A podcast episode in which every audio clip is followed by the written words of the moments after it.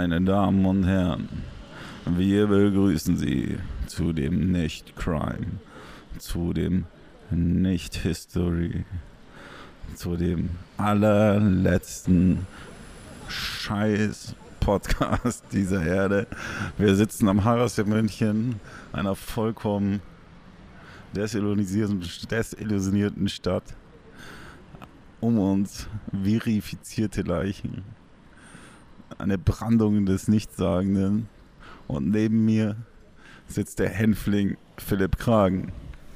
Ja, vielen Dank für das wie immer stets freundliche Intro. Und ja, wir haben heute, weil wir schon so lange im Podcast-Geschäft sind, haben wir doch gedacht, es wird endlich mal Zeit für eine Spezialfolge. Und deswegen haben wir eine Outdoor-Folge ähm, heute gemacht und sitzen, wie gerade schon erwähnt, am, in München in Sendling an dem neuen, an dem Viertel, das bald kommt. Während das Glockenbachviertel schon passé ist, wird der Harras der nächste Hotspot werden. Links von uns der McDonalds, beziehungsweise rechts hinter uns. Vor uns eine Dönerbude und ein Maroni-Stand, der immer geschlossen hat. Vor uns eine sich bückende Frau vor einem ähm, elektrischen Tretroller. Wir werden beobachtet von Berufsjugendlichen, die subventioniert werden vom Hartz-IV-Amt. Ähm, ich alias Sebastian Säbelzahn gehe immer in der Nähe in ein örtliches Hallenbad und hust meine Zigaretten da wieder aus. Und heute machen wir das lustige Rede-Ping-Pong. Ping-Pong. Wir haben einen Plopschutz organisiert. Ähm, da normalerweise Philipp Kragen sehr oft gekreuzt wird mit meiner Stimme und wir heiße Wortgefechte auskämpfen, haben wir gedacht, diesmal kriegt jeder genügend Redezeit, so lange bis der andere den Arm hebt und den von der Hochschule München. Achtung, Werbung. Bitte studieren Sie an der Hochschule München. Hier kriegen Sie Chancen und Ausgleichsgeld. Ähm, Hochschule München. Chancen und Ausgleichsgeld. Ja, das mit diesem Ping-Pong, also wir haben ein tragbares Mikrofon und das hat auch den positiven Nebeneffekt, weil ich habe ja, meine Aufgabe war immer das Feedback auszuwerten der letzten Wochen und da haben dann schon ein paar Leute gesagt, ja, alles toll, alles lustig, aber ihr redet doch sehr oft durcheinander und das kann dann heute gar nicht passieren. Ich sehe den Herrn Säbelzahn neben mir schon zappeln, er möchte was sagen, aber ich habe gerade das Mikrofon, deswegen kann er nicht. Und ich wackel auch mit meinem Bein ganz nervös hier. Die, wir, wir fallen hier auf tatsächlich. Die Bauchtaschen und Trainingsanzugträger warten, die lauern nur darauf, die spähen. Na, er, er kommt trotzdem. Ich habe das Mikrofon in der Hand, er kommt trotzdem rüber gerobbt. Aber ja, auf jeden Fall, ich übergebe wieder an Herrn Säbelzahn und drehe eine Runde mit dem Elektroscooter, derer hier viele sind. Ja, ich komme mir vor wie Fix und Foxy oder Trick und Track, die kleinen, spackigen Gymnasiasten, die aufpassen müssen, nicht von hinten eine Nackenschelle zu kassieren. Zum Glück bin ich mit zunehmendem Alter auch zunehmend in Proportion geworden, so dass alle Angst haben. Ähm, wir wollten über die Neuigkeiten der Woche erzählen. Das erste ist, dass wir bald auch jeden fünften Freitag im Monat, also nie, achso doch, gibt es ja wirklich, jedes Schaltjahr, Schaltmonat, ähm, kann man das anhören auf dem Radiosender, den man nicht anhören kann. Radio Loramphetamin. Das Fräulein Lora Lora, genau. Wir haben ein Engagement bekommen, weil unsere Podcasts ja so gut sind und wir schon so viele hatten. Ist, sind Agenten, die stehen, sind auf uns aufmerksam geworden. Gleich darfst du reden. Und die, und die haben, ähm, und wir haben tatsächlich ein, wir haben tatsächlich ein Angebot bekommen beim Radiosender unsere eigene Show haben zu dürfen. Wie gesagt, nur jeden fünften Freitag im Monat. Das sind dann drei bis viermal im Jahr. Aber dennoch, ähm, eine 56 Minuten oder 54 irgendwie so, pure Ergüsse und ergötzende Beiträge auf einem Radiosender, der sich viel für Nachhaltigkeit und äh, ja, gute Dinge einsetzt. Also passend zu uns, weil wir sind ja auch zwei gute. Genau, wir sind ja auch pro Kapitalismus, pro Konsum.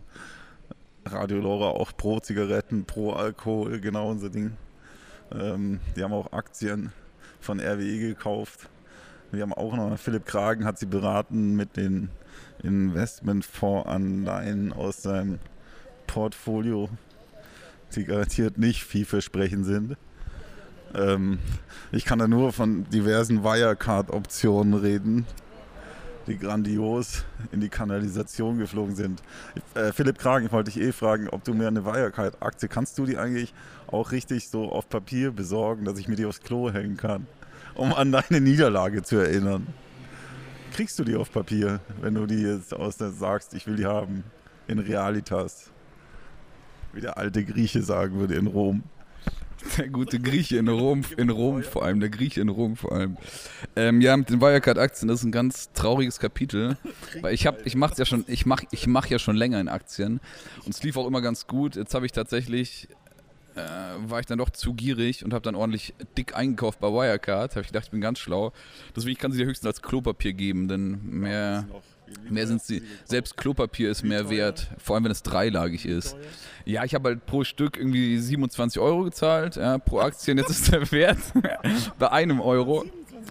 Deswegen, ich bin froh, dass ich, ich bin froh, dass ich noch meine veganen Fleischersatzsaktien äh, habe meine Häppchen wie Beyond Meat, da, weil die florieren prächtig. Also ich esse schon gar kein Fleisch mehr und hoffe, das zu pushen. Ich gehe jetzt zu McDonalds und hole mir noch den veganen Burger. In der Hoffnung, genau, um ja, auf was Gutes. Feuerwehr kommt, Polizei. Ja, hier am Har hier ist immer was los, nicht? Am Harras. Schön. Wie man sagen würde, den Harras gibt es, damit alte Leute nicht vorm ZDF rumhängen. Also, was waren die Aufreger-Themen der Woche? Amtor. Ja, aber über Amtor kann man ja gar nicht mehr reden. Das haben wir ja schon gemacht. Auf jeden Fall, wir wollten bald zu dem besten Leberkäse der Welt fahren. Ähm, das wird auch ganz toll. Weil wir werden dann einen Wettkampf machen, wer, wer Leberkäse mit Spezi kombiniert essen kann. Dabei wird Spezi und Leberkäse 2 zu 1 verrechnet und der Sieger ist dann der. Das ist schön. Jetzt brennt es hier wirklich. Die Hütte brennt. Ähm ja, ich glaube, da vorne haben dann tatsächlich ein paar Rentner eine Bushaltestelle angezündet. Und München ist heikel. Wie hast du die Woche verbracht? Außer mit Meditieren und Wichsen. Ähm, ja, wenn auch das die Hauptbeschäftigungen waren, durchaus. Es war ja heiß, was soll man machen, man ist im Zimmer. um meiner Zeit, da die Semesterferien begonnen haben. Ich habe mir, hab mir zum Beispiel was Cooles gekauft, was bestellt im, Inter, im Internet. Shopping. Ja. Ähm, frag mich doch mal, was ich mir gekauft habe. Ja, was hast du dir gekauft? Ach, das ist schön, dass du fragst. Ähm, ich, ich, was für ein Zufall, dass du gerade jetzt fragst, was ich mir gekauft habe. Ich habe mir gekauft einen Squatty Potty. Das ist ein, ein Schemel, praktisch, den man unter, unter die Toilette stellt und dann die Füße draufstellen kann, um so eine natürlichere ähm, Stuhlgangshaltung äh, zu bekommen. Ist es das Ding, wo du erzählt hast, wo er den Mitbewohner mit dem Handy fernsteuern kann und dann fährt er so ein Dildo raus und schiebt sich die auf dem Klo hinten rein und bürstet dich dann aus. Nicht ganz, nee. Wie, das, das ist das, was du zu Hause hast, glaube ich, ja. Das kauft, ja, das ist die Erweiterung, kann man sich auch noch, das kostet dann wieder ganz viel. So, ja, das? Wollen die immer. Das, was, äh, den Smotti, Motti, Karotti. nee, was jetzt ist, scheißt sich besser, äh, wie du gerade gesagt hast, weil, ich weiß nicht, an alle Hörenden, alle Hörer und Hörerinnen, wer mal Genau, scheißen beim Squatten in der Russenocke, wenn man so will. Äh, wer mal Darm mit Charme, Darm mit Charme gelesen hat, der weiß, unsere natürliche Kackhaltung wird durch die normale Toilette ja sozusagen ab, ab, ad absurdum geführt. Und durch den Squatty Potty wird dieser Defekt praktisch wieder neutralisiert oder annulliert. Und ja, es flutscht seit ein paar Tagen. Ja, aber jetzt mal ernsthaft, wer sowas wie Scham im Darm liest, das sind Leute, die die Bibel schon fünfmal gelesen haben müssen, vorwärts und rückwärts und auswendig können und die Goethe für seine tollen Reime feiern und nie den Fernseher anschalten, die keine Schuhe tragen und äh, die zwar arbeiten gehen, aber deren Arbeit so stinklangweilig ist, dass sie in der Arbeit die auswendig gelernten Bücher vor- und rückwärts nochmal durchdeklinieren und überlegen, wenn sie jeden Satz dann umstellen würden, was das dann ergibt. Und wenn sie dann nach Hause kommen, dann denken sie darüber nach, ob sich ihr Darm falsch verbiegt. Ich glaube, kein Zeitalter war so degeneriert, als dass man sich mit seiner eigenen das ist mit seinem eigenen Stuhl, obwohl ich weiß sogar, dass ähm, in der katholischen Kirche mal die Frage war unter den Theologen, ob Jesus fäkalisiert hat. Und da wurden ernsthaft theologische Diskussionen dran aufgerissen, weil Gottes Sohn natürlich nicht scheißen kann. Was soll ich dazu sagen? Das ist die alte Version von Scham im Darm mit deinem Jesus. Charme im Darm. Ähm, ja, ich kann das ja verstehen, weil die ja sagen, okay, eine so heilige, mythische Figur darf solche banalen biologischen Vorgänge ja gar nicht machen dürfen. Warum? Äh, und zu meiner Arbeit, ich habe tatsächlich viel Zeit, auch viel Zeit, mir solche Dinge zu bestellen. Was und ich habe in, in ich also äh, falls man das nicht hört, der Herr Säbelzahn hat mich gerade gefragt, was meine Arbeit denn sei. Konjunktiv 1, glaube ich. Ähm, ja, ich mache so Bürosachen auch und vor allem lese ich da sehr viel Wikipedia-Artikel und kann, als ich sehr viel Zeit hatte, ähm, alle James Bond-Schauspieler auswendig in der Reihenfolge aufsagen. Echt? Ja. Achso, es fängt an mit äh, Sean Connery, ja, der Klassiker, also ja, kennt man. Danach kam ein einziges Mal George Lazenby in seinem berühmten Schottenrock. Ist auch der einzige James Bond, der sich ernsthaft verliebt hat, tatsächlich. Also wirklich Gefühle hatte und nicht nur ja, hier äh, Machtdemonstrationen. Okay, Sean Connery, George Lazenby, dann Roger Moore. War so ein bisschen der trockene Humor, den fand ich mal sehr lustig. Dann Timothy Dalton, zwei Filme.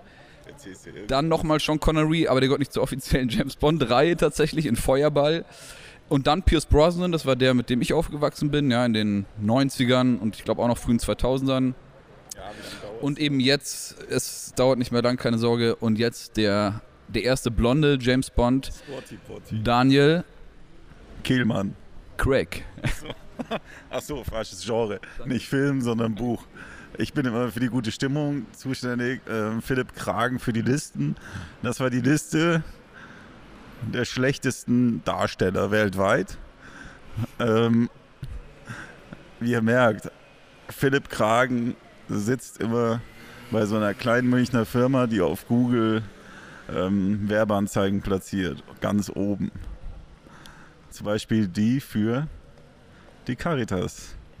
Ähm, aber das ist auch wahrscheinlich gar nicht so irrelevant. Ich bin eigentlich dafür, wir sollten mal über Religion reden heute. Ah, da stöhnt schon. Weil ich bin immer offiziell Atheist, äh, im kleinen Geheimen vielleicht gar nicht. Nee, ich bin gegen die Kirche, für Gott. Philipp Kragen ist für die Kirche und für Gott. Also steht es 2 zu 1. Aber nicht gegeneinander, sondern er hat eins voraus. Und dies werde ich ihm nun vertreiben. Aber obwohl, du bist ja auch evangelisch, gell? in der Diaspora in Bayern. Das ist ja fast wie ein Linker in Sachsen. Wie ein Linker in Sachsen. also bitte, ähm, jeder drei Argumente. Also zum einen finde ich das so pauschal und langweilig inzwischen diesen Satz. Ich glaube an die Religion, aber nicht an die Kirche. Das, äh, das ist irgendwie, ja, kann man auch schwer was gegen haben.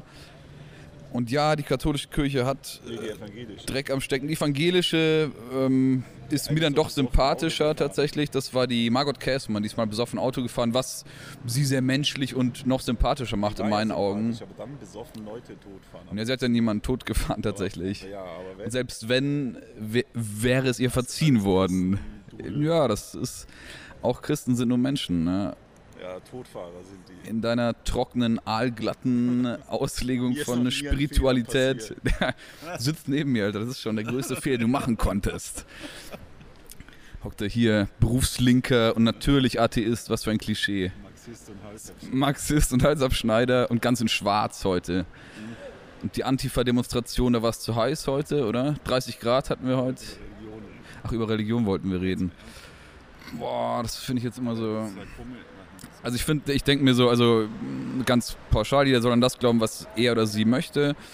Und ich finde Religion dann schön, wenn es einem eine Erfahrung von Trans Transzendenz bescheren kann. Sprich, wenn du eine Verbindung mit allem und auch mit anderen spüren kannst. Also dieses ich bin nicht allein auf der Welt. Und da finde ich aber die Religionen, die monotheistischen Religionen, die auch so einen personalisierten Gott immer haben, teilweise hinderlich, weil du eben dann dich sehr auf deine Rituale wie so und so beten, hier und da hingehen äh, konzentrierst, anstatt auf diese spirituellen, ähm, ganzheitlichen Erfahrungen, wie zum Beispiel durch Meditation im Buddhismus.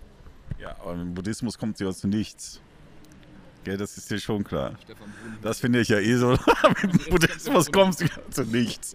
Ja, äh, aber, das, aber, das, ist ja auch so geil, dass die ganzen Hardcore-Millionäre dann meditieren anfangen und dann immer so tun, sie brauchen. Also, das ist ja der größte Widerspruch, findest du nicht?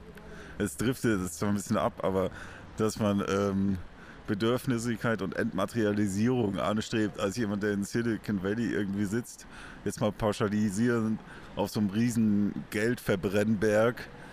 Ähm, das ist halt auch wieder, wo ich dann KZ zum wiederholten Male zitiere. Geld. Kennst du das? Ne? Äh, ich kenne KZ, ja.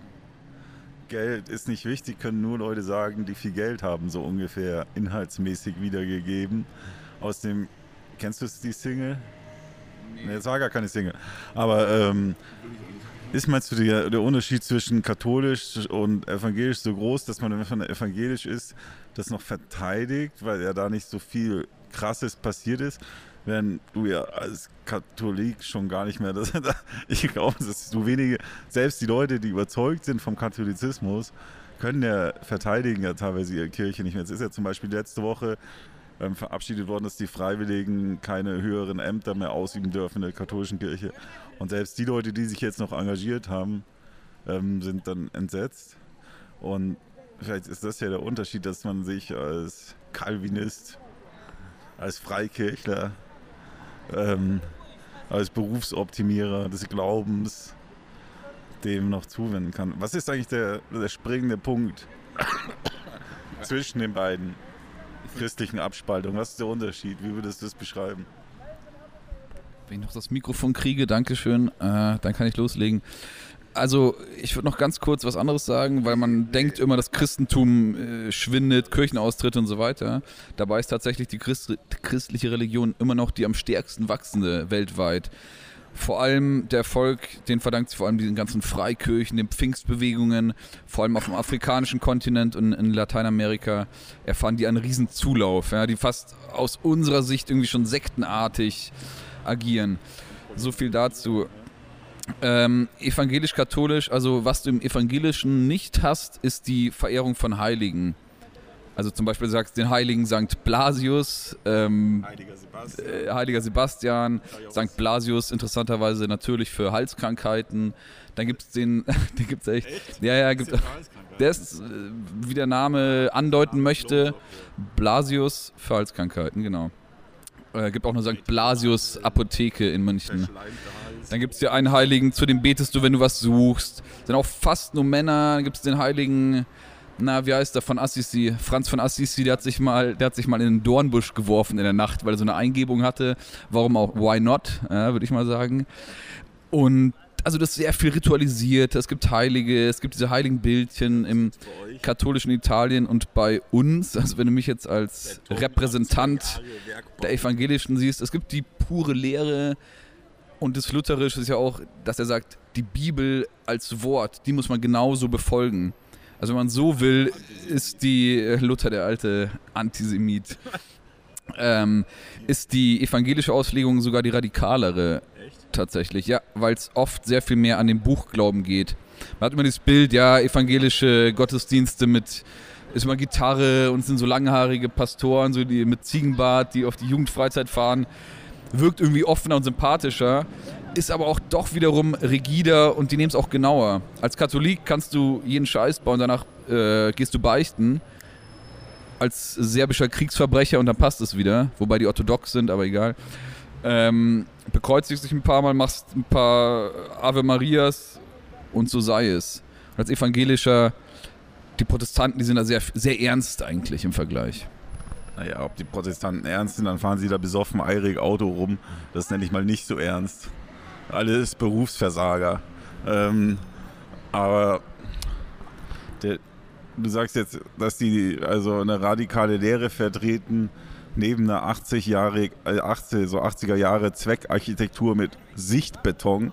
Das ist meine Assoziation mit protestantischen Gebäuden und die Freikirche, die Lottolose verkauft, mit der Aussicht auf eine Million im jetzigen Leben, weil du beseelt bist. Ähm, aber hat eigentlich jetzt der deutsche äh, Evangelismus, haben die auch diesen Gedanken, dass du jetzt hier schon beseelt bist und Erfolg im Leben hast, so wie die Freikirchen? Äh, ist dabei ganz interessant. Die meisten, die ich kenne in evangelischen Gemeinden, die arbeiten in sehr hohen Positionen, oft bei Siemens, im Elektrobereich, äh, äh, Ingenieure und so weiter. Also ja, es geht, es ist schon mehr in dem Sinne, mach was aus deinem Leben und du bist auch selbst dafür verantwortlich.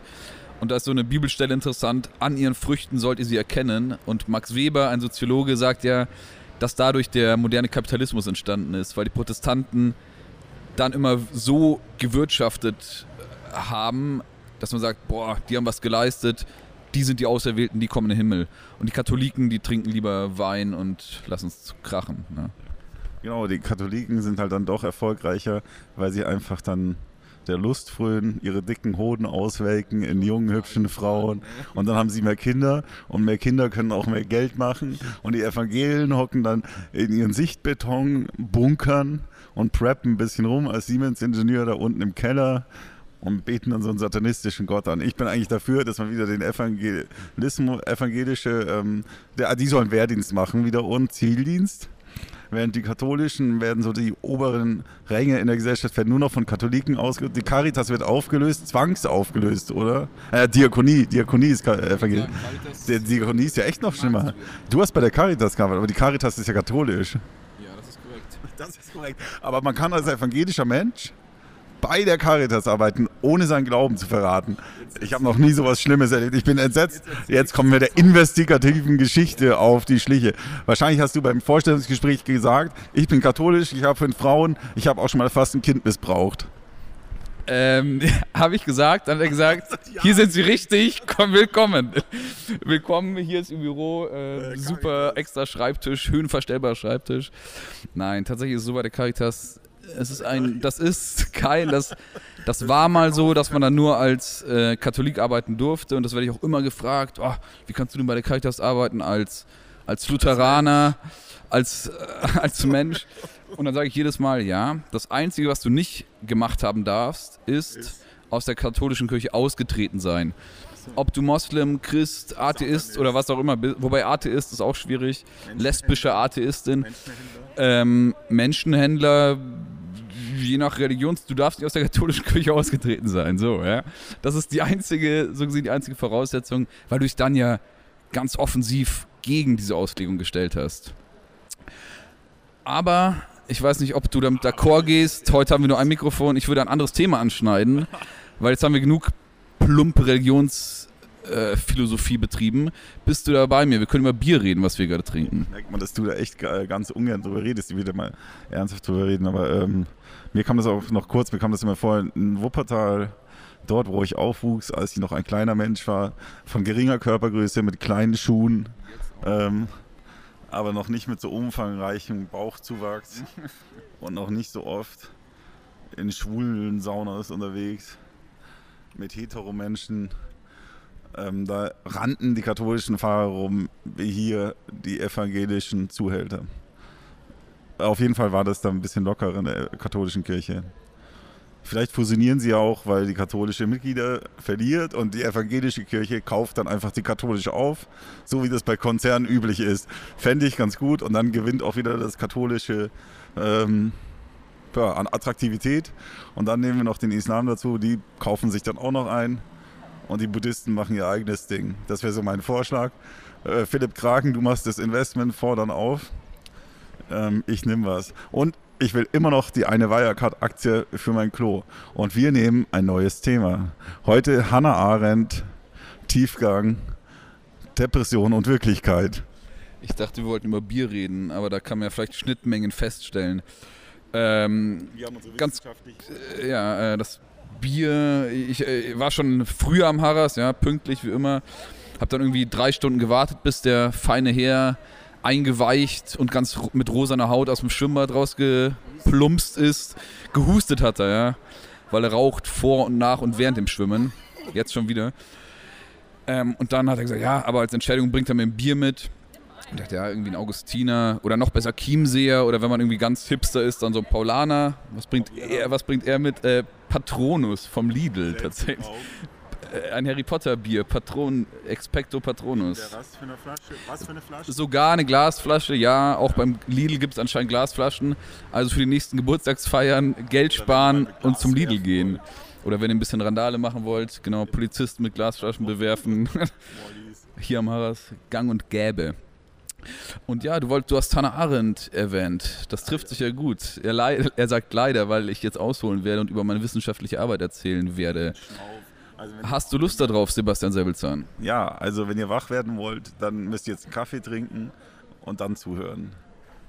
Und wenn ihr eingelullt werden wollt, vielleicht mit euren Liebsten im Arm in einer Kissenlandschaft schon schlummernd euch befindet, dann sperrt jetzt die macht die Augen zu, die Ohren auf und den Mund auf. Ich erzähle euch jetzt etwas über Hannah Arendt, aber der, der Säbelzahn hängt mir an der Schulter und will unbedingt noch was sagen. Eine kleine Anmoderation für den zärtlichen Liebhaber der Kekskriege aus einem Universum, in dem Star Wars immer Liebe verbreitet hat, in dem die Guten seit Jahrzehnten gewinnen, in dem es kein Entrennen aus der Glückseligkeit gibt und wenige Todgeweihte das Böse suchen. Philipp Kragen und Hannah Arendt im Swingerclub der Gemütlichkeit. Hannah Arendt. Sie ist, wie fälschlicherweise oft angenommen, keine Philosophin. So sagt sie zumindest im berühmten Günter Gauss-Interview von 1966, sondern sie ist politische Theoretikerin und als solche beschäftigt sie sich sehr viel mit, zum Beispiel mit, Josef, äh, mit Adolf Eichmann, äh, der im Grunde die Endlösung be, ja, begonnen hat. Wir hatten nur gerade ein technisches Problem, deswegen die Störung. Ähm, und sie hat sehr viel gewirkt im Bereich Politik und den Begriff Freiheit, den würde ich euch gerne erklären. Ich weiß eigentlich gar nicht, worauf ich hinaus will, aber ich mache es einfach mal ganz. Was du geschrieben hast. Ah ja gut, ich habe meine Seminararbeit, die ich abgeben musste, geschrieben. Wie meint sie denn Freiheit und Politik und Handeln? Weil wenn wir über Politik denken und reden, für uns ist das ja meistens dann denken wir an, äh, wie heißt der, Philipp Amthor, äh, Meister. Äh, na. Ich mache mal ein paar Namen. Ähm, Schröder, Amthor. Äh, war, war, was? Wagenknecht. Ausgerechnet von dir. Ähm, Helmut Kohl. Er hat mich tatsächlich 16 Jahre meines Lebens begleitet. Wahrscheinlich bin ich traumatisiert. Ähm, und ich denke die ganze Zeit an Guido Wester, wäre der, der schönste Politikername überhaupt, oder? Ja, finde ich. Also Go to West und so. Ich mag auch sehr gerne Norbert Röttgen. Und Blümchen. Ben Benjamin, nee, Benjamin Blümchen ist kein Politiker. Benjamin Blümchen ist das, was dir nachts als Kind geschehen ist. Ein Elefant in Menschenklamotten. Er war einfach da. Der Elefant im Raum sozusagen. Mir hat immer keiner geglaubt, dass er da ist, aber ich habe ihn gesehen. Ja. Und der, der Kumpel von Benjamin Blümchen hieß doch immer Otto. Otto ist doch heute unter, unter jungen Menschen ein Schimpfwort. Du Otto. Du erklärst jetzt Hannah Arendt mit Benjamin Blümchen Welt. Oh, Hannah Arendt jetzt erklären. Ich habe ich hab die Lust daran verloren tatsächlich. wir haben das Thema angeschnitten. Genau, eben. Und diese Politiker, die wir genannt haben, Schröder, Helmut Kohl, der dir immer, dem du immer ähnlicher wirst. Vor allem wegen der Brille und der birnenartigen Körperumfang, dem, dem kompakten Körper, sag ich mal. Das ist eben nach Hannah Arendt nicht Politik, sondern Politik ist, sind wir, sind alle, und zwar all diejenigen, die sich in einem öffentlichen Raum bewegen und dort handeln. Also wenn du allein zu Hause sitzt und nachdenkst, das ist nicht politisch, aber sobald du rausgehst, vielleicht heute auch in einem Online, in einem Open Source Online-Forum und handelst und interagierst mit anderen, dann bist du politisch tätig. Und Handeln unterscheidet sich dadurch auch von Herstellen und Arbeiten so mal die grundlegenden Begriffe, äh, falls jemand interessiert, aber ich glaube irgendwie nicht. Ja, okay. Dann, ja, die Leute hier sind, hat sich schon so Menschentraube gebildet, alle gucken ganz andächtig. Die Jugendlichen sitzen am Boden, knien und werfen kleine Geldscheinchen. Und essen Sonnenblumenkerne und spucken sie für uns auf den Boden, die Schalen. Achso, eine Zigarette. Ja, ja, nehmt eine Zigarette. aber nicht, nicht die ganze Packung. Ah, jetzt sind sie schon weg. Also, scheiße. Ja. Immerhin haben sie uns nicht geschlagen. nur, nur abgezogen. Äh, kurz und kompakt. Kurz und kompakt. Sieh doch mal auf was an konkret. Wenn, okay, wenn ich jetzt Hannah Arendt anwende auf. Milosevic. Auf Milosevic, wer ist das nochmal? Dieser Kriegsverbrecher. Therapeuten der ah. serbischen Kriegs, äh, serbischen der, der große, unser allerliebster Kriegsverbrecher Milosevic. Das muss ich da auch mal kurz noch einbringen. Weißt du das noch mit Milosevic, was ich dir erzählt hatte, dass der ja lange Zeit ähm, nach den ganzen Verbrechen war er Psychotherapeut und Psychoanalytiker, nein, Psychotherapeut. Und wir haben doch darüber geredet, wie schön es wäre, diese hypothetische Vorstellung, du rennst jahrelang zu einem Psychotherapeuten deines Vertrauens und der sagt dann immer, ja, sie sind schon krank und Ding. Und irgendwann siehst du ihn dann vom UN-Gerichtshof und es kommt raus, dein Psychotherapeut war Milosevic und du hast mir gedacht, du bist krank und böse. Aber ich glaube, ich glaub, dann ähm, bist du echt am Ende und denkst ja einfach so scheiß drauf. Und vielleicht kaufst du dann auch Waffen oder so. Was ich sogar noch trauriger fände, äh, wenn mein Therapeut oder jemandes Therapeut durch das Gelaber, das man dort immer von sich gibt, selber in Therapie muss, weil das nicht mehr aushält. Stell dir mal vor, der ist so fertig gesagt, boah, scheiße, der Säbelzahn, der hat, ich muss selber in Therapie und dann rufst du auch an, magst du einen Termin machen, die gibt's dann gar nicht mehr, weißt du, und selber in so einer Einrichtung auf einmal. Sobald er so rausgeht, so schnell, Telefon, Hilfe, Hilfe, ruft er so bei der Telefonseelsorge an, ein Psychotherapeut, ich kann nicht mehr. Bei mir ist einer, ich habe Angst, was der mir erzählt. Ähm. Aber das nennt man, glaube ich, äh, Moni äh, äh, Supervision. Nee, das nennt man Projektion. Wenn du die eigenen Ängste auf andere. Warte mal, reißt du mir das Mikrofon aus der Hand. Das kann ja nicht sein. Gibt's doch nicht. Haben wir schon extra Mikrofon? Ich hab's in der Hand. Gerade die Uhr zeigt gerade an, dass ich reden darf. Die Eieruhr. Mit so lustigen Tiermotiven drauf. Und dann greift er mir dahin, zieht dran. Das, das Patronusbier. Äh, Patronusbier fordert seinen Tribut vertreibt die Sorgen des Verstandes und hemmt nicht, sondern das Gegenteil. Also jetzt nochmal die harten Milfhunter-Witze aus dem Leben von Hannah Arendt. Falls man das nicht alles gehört hat, die harten Milfhunter-Witze aus dem Leben von H.A. Ähm, genau, öffentlicher Raum. Wir brauchen einen öffentlichen Raum, wo wir handeln können mit anderen, denn das ist Politik. Ja, nicht was die da oben machen. Und dann so kannst du auch die ganzen Leute, die mal sagen, ja, die da oben lügen ja nur und so weiter, die kannst du ja ganz leicht aushebeln, diese Argumentation, wenn du sagst, naja, aber du bist doch selber politisch handelndes Subjekt und kein Objekt. Ja, so da war ich in beratender Tätigkeit mit involviert in diese äh, Verkleisterei des Verstandes und habe dann darauf hingewiesen, was ich nun wieder tun werde, renitent, dass Beuys ja das Leben als Kunst definiert hat und ob das nicht ein bisschen andockt als Hannah Arendt, dass die Handlung politisch ist. So eine Universaldefinition, die jeden entweder zu einem Künstler oder zu einem politisch Handelnden macht, sobald er sich okay, bei Beuys wird es ja ins Private auch noch reingehen und dann die 70er Jahre mit ähm, das Private ist politisch, ob das auf Hannah Arendt zurückgeht. Was sagt denn Beuys ganz genau, was sagt denn Beuys ganz genau, vielleicht für alle Hörerinnen nochmal? Beuys würde so, sogar sagen, das Berühmte ist sogar, also ähm, Denken ist Plastik. Also eine Skulptur, jedes Denken ist schon eine Handlung. Das, wenn, und wenn man das kombiniert, finde ich, ist noch krasser und ähm, wenn du das jetzt zusammensetzt, dann bedeutet das, sobald du denkst, setzt du Prozesse in der Gesellschaft in Gang, weil du irgendwann über deine Gedanken redest oder sie aufschreiben wirst, was man früher gemacht hat, wo man noch keine schönen Fotos gemacht hat. Heute muss man Fotos machen. Ihr müsst so schöne Fotos machen von schönen Menschen. Und dann müsst ihr schöne Sätze drunter schreiben, die aber voll tiefgängig sind und keiner merkt es. Und es setzt sich in den kleinen Gehirnwindungen fest, von den kleinen Menschen, von den kleinen sozialen Netzwerken und die schauen auf die kleinen Sätze und dann wird sich die Welt verändern und dann gehen sie zum Yoga. Nein.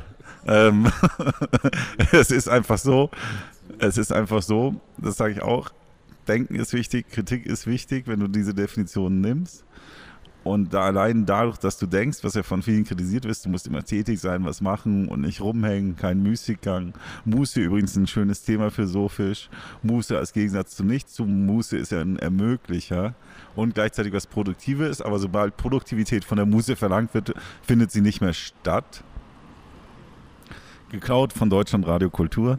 Vielen Dank. Ähm, äh, würde ich jetzt sagen, wenn man diese beiden Thesen von Arendt und Beuys kombiniert, ist es wichtig, rumzuhängen, nachzudenken, mit Leuten zu reden. Jede Diskussion hat das Potenzial, was zu verändern und zu bewegen. Und meine Theorie dazu ist, wer aufgibt zu reden, der braucht auch gar nicht mehr denken und hat schon verloren.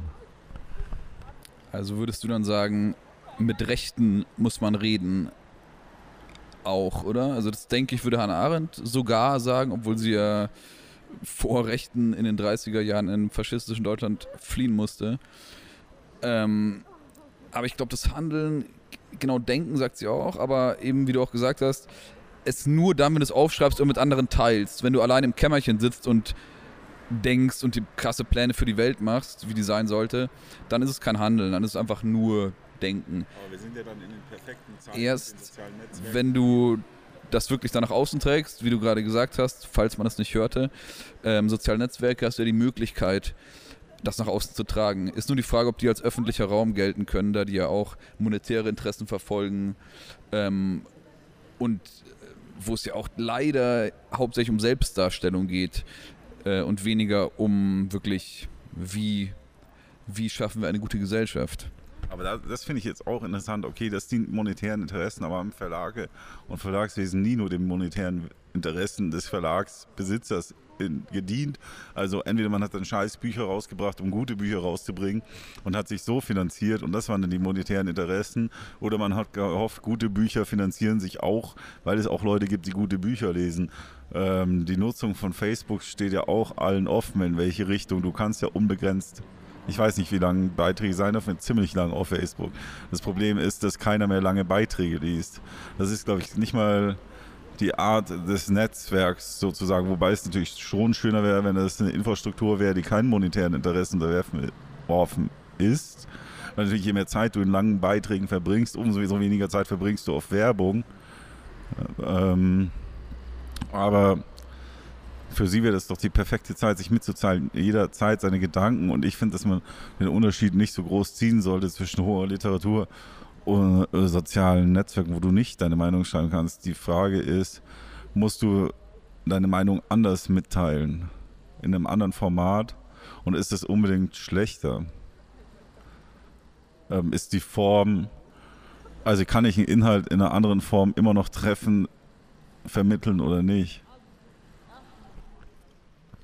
Ich würde sagen, ich würde sagen, in jeder Form, solange andere das mitkriegen und partizipieren können. Also sobald, sobald du Reflexionen von anderen von außen kriegst, praktisch. Du hast gerade Instagram gesagt. Es kommt auch, ich finde, es kommt schon auch darauf an, was du machst. Ja? Bist du jetzt irgendwie, für, setzt du dich ein für Body Positivity und ähm, oder gegen Fettshaming und so und sowas, ja, das ist ja auch politisch. Also du versuchst ja ein, ein wichtiges Thema anzusprechen. In den Kommentaren reden die Leute da mit, hey, ich bin auch betroffen, mir geht's genauso, finden Austausch statt. Perfekt. Wenn du jetzt aber für eine, eine irgendwie Goldkettchen oder komische Klamotten für irgendeine Firma präsentierst und dann Geld kriegst, das ist für mich nicht Handeln nach Hannah Arendt. Ja, ich meine nur, wie kannst du, wie kannst du nach Hannah Arendt zum Beispiel, wer gäbe es eine Möglichkeit, politische Handlungen auf Instagram zu vollziehen. Es gibt ja politische Kanäle, also kannst du dagegen ankommen, gegen die optischen Reize. Du musst ja erst sagen, dass in den ganzen, ähm, das soziale Netzwerk immer visual lastig, also einfach immer bildlich fixierter werden, weil es eine schnellere Art des Konsums ist, Bilder durchzuklicken als zu lesen. Und dass wir uns wahrscheinlich in Zukunft in immer visuelleren Welten bewegen werden, in denen Text immer weniger Bedeutung haben wird Du siehst auch, dass die Zunahme an diesem scheiß Podcast-Genre, den sich alle Pseudo-Hippen, Nerd, Kack, Geek fressen, die sich täglich auf Serdar zum Mundschuh einen runterwichsen und auf Böhmermann, weil es nichts anderes zu tun hat in ihrer armseligen geistigen Verleugnungstendenz. Ähm, Komma. Äh, ist das möglich? Kann man dagegen ankommen? Werden sich dort und wird sich über Generationen das Lesen noch beibehalten oder nicht? Wir haben ja auch heute nochmal einen Artikel ausgetauscht über Gendersprache, wo es darum geht, Sprache handelt ökonomisch. Kann Sprache so ökonomisch werden wie Bilder? Das ist dann die Frage, glaube ich. Das war jetzt viel Input.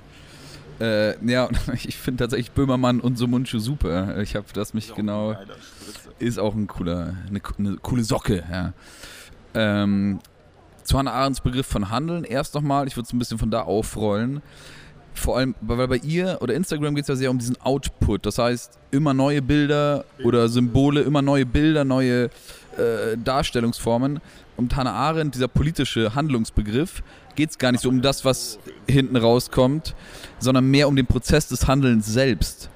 Also dadurch, dass du handelst, reproduzierst du und öffnest die Möglichkeit für weiteres Handeln und bist dadurch politisch. So gesehen, was genau dein Ziel ist oder ähm, was du dann im Nachhinein herauskriegst, ist eher zweitrangig. Ja.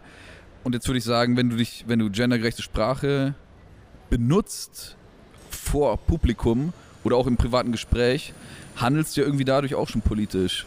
Weil du dadurch ja äh, im Grunde äh, das, das verbreitest und auch verwendest. Und vielleicht kennst du dich gar nicht damit aus und bist nicht mal äh, Feminist oder so und willst auch gar nichts damit erreichen, aber du erreichst es schon dadurch, dass du es machst und anwendest. So. Also sehr viel prozessorientierter, anwendungsorientierter, denn Aufmerksamkeits- und Output-orientierter wie Instagram, Facebook etc. häufig sind. Ich schreibe gerade hier so, ich habe dich für Instagram fotografiert. Du hast, ja? Folge der Kragen. Ah, der Kragen labert. Ja, ich wurde gerade fotografiert, falls es nicht mitbekommen wurde, vom, Säbel, vom Säbelzahn, vom Spießer, vom Lieblingsspießer im Herzen. Äh, ja, das ist ja unser dritter Podcast. Das ist und weiter wird fleißig mit Bildern versorgt. Es fühlt sich an, als wäre es schon der vierte. Ja, es ist Wahnsinn. Weil es unglaublich anstrengend ist, ähm, überhaupt tätig zu werden. Ja, ich beschreibe es als Tätigkeit, dann ist es nicht politisch. Ich nehme einfach einen anderen Begriff. Alles ist politisch. Kleine technische Probleme. Wir werden bedroht. Ähm, jemand versucht Philipp Kragen die Schuhe zu klauen und irgendwelche kleinen Leute lecken an seinen abartig vergilbten Füßen. Ich muss flüchten, aber ich glaube, ich kann gleich zurückkommen. 2017, die Welt ist blass und krank. Wähle den an, den fetten weißen Mann. Komm her und du wirst zerfickt, deine Eude vertickt, viel zu ungeschickt, alle abgewirkt. Ihr Genick wird nun umgeknickt und dann wird Erde auf sie drauf geschippt. Und es ist nicht sick, sondern brennt wie Stick. Du nimmst die Glock und es macht Klick. Ich geb keinen Fick auf Menschen wie dich, denn die sind meistens recht hinderlich. Ich renn durch die ganze Station. Eingesperrt mit scharfer Munition. Ich renn durch die ganze Station. Eingesperrt mit scharfer Munition. Spaß, den jeder hasst? Er ist weiß, hässlich, ziemlich blass. Schlägst du ihn, sagt er höflich Danke. Das ist das Oberkranke. Siehst du ihn vor der Tanke stehen? Trägt er Trikot und will nicht gehen. Riecht nach Klo, nicht nur am Po. Sieht er aus wie das Stroh im Zoo. Ich renn durch die ganze Station. Eingesperrt mit scharfer Munition. Ich renn durch die ganze Station. Eingesperrt mit scharfer Munition. Aggressives Fronten wird heute noch belohnt. Battle-Qualität 1A wie gewohnt. MCs schlachten in ihren Trachten. Nicht nur an Weihnachten brauch ich was zu hassen. Die Erde ist bald leer, keine Menschen mehr. Der Gedanke macht mich leicht und überhaupt nicht schwer. Du hast Geld, ja dann gib es her. Und ich zünd es an, weil ich's nicht riechen kann. Ich zünd das Geld an. Ich zünd das Geld an. Ich zünd das Geld an. Ich zünd das Geld an. Zünd das Geld an.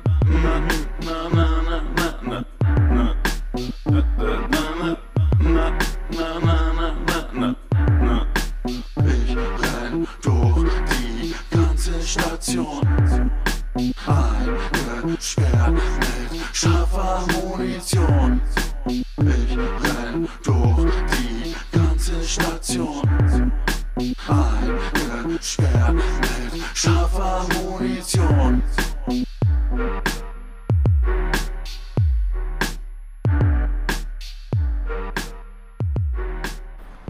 Okay, die kleinen Schneckchen sind wieder gegangen. Philipp Kragen ist zurück. Ich habe mich angeschlichen, angepirscht.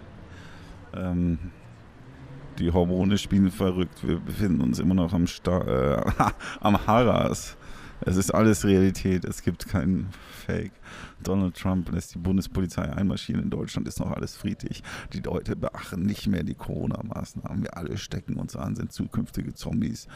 Ähm, so, Philipp Kragen. Das Visuelle wird nie stärker sein als das Wort. Nee, meine Theorie ist, vielleicht gibt's ja, vielleicht ist Video das Neue. Da kannst du reden und da kannst du auch noch Worte sagen. So Erklärvideos wie Lesch oder so. Oder wie heißt der äh, Haus- und Küchenphilosoph? Ähm, sag seinen Namen.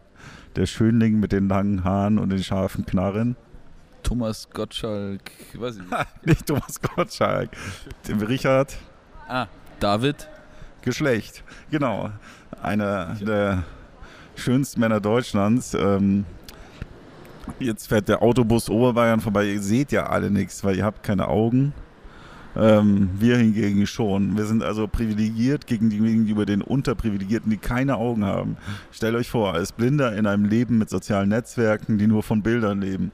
Man ist ganz schön rausintegriert. Man nennt das exkludiert. Jetzt kommen wir zu meiner wissenschaftlichen Arbeit. Wenn wir schon bei Hannah Arendt waren, meine wissenschaftliche Arbeit, meine ging darüber, das darf man ja fast gar nicht erzählen, ähm, aus BWLer klugscheißer Sicht, ob sich Markt und Ehrenamt, Soziales, Engage.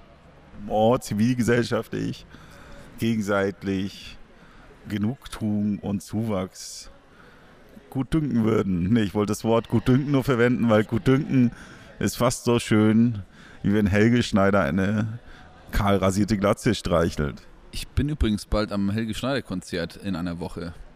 Ja, ich setze mich einfach daneben. Merkt eh keiner. Ähm, auf jeden Fall wollten wir noch ein paar Themen unterbringen. Jo, Harras, oder? Neben dem Äh, Ganz kurz erzählen, äh, was mit dem Harras, äh, mit Hannah Arendt, mit dem Harras auf sich hat. Das ist ja der, der Harras, ist ja der Stachus Sendlings quasi. Und war früher das Ende der Stadt. Also da war eine Wirtschaft oder ein Café und das hieß am Harras. Und wenn man vor den Toren der Stadt mal essen gehen wollte, ist man zum Harras gegangen. Wirklich jetzt Ja. Und dann diesen Platz hier, auf dem wir gerade sitzen, gibt es auch erst seit zehn Jahren vom Schlachthof zum Harras und zurück. Und hier sitzen wir und, und wärmen die Bänke Von der Weißwurst zum Leberkäse. und haben unsere St Stammplätze. Und du brauchst nicht reden, wenn du das Mikrofon nicht hast. Das ist das. Äh, Im besten Falle stört es nur wenig. Und ähm, ja, die Uhr, die Zeit nimmt ihren gnadenlosen Lauf. Wir kommen langsam aber sicher zum Ende. Schon wieder, wie die Zeit vergeht, oder? Wenn man sich amüsiert. Das haben die beiden noch gefragt, sind so Sportler. Und wir überlegen gerade, ob wir noch Leute für ein Interview akquirieren können. Oder? Sollen wir die zwei sportlichen Typen, die, was, was denkst du, was das für Leute sind? Denken wir erstmal nach, wer es sein könnte. Sie umarmen sich. Zwei coole Leute auf jeden Fall, die bestimmt Lust haben, gefragt zu werden und äh, einer Öffentlichkeit preisgegeben Ich zu glaube, werden. es wäre nichts äh, Absurderes, was sie nicht machen wollen. Ich, die packen auch schon ihre Tassen, weil sie uns geheim bringen. Dabei fällt der eine in den Brunnen mit seinem Hintern und wird feucht. Gehst du hin und ich mach Fotos, oder wie? Soll ich hier gehen, du redest derweil weiter oder gehst du hin? Ich trau mich nicht. Ja, jetzt komm, du wirst dich trauen. ja, dann quatsch du mal irgendeinen Scheiß, das magst du ja eh. Dann sollen Hast mal das Mikrofon für abmoderieren. Ja. ja, ich gehe jetzt einfach mal hin, dass die uns abmoderieren. Du musst auf die Rucksäcke aufpassen. Hey, wollt ihr uns schnell abmoderieren? Auf jeden Fall, er hat schöne Augen, er hat eine schöne Brille und ein schönes Cap. Ähm, magst du sagen, der Spießer im Herzen? Ich habe es noch nie gehört. Der Spießer im Herzen. Ich habe es noch nie gehört. Und er hat eine schöne Stimme. Damit verabschieden wir uns. Dankeschön.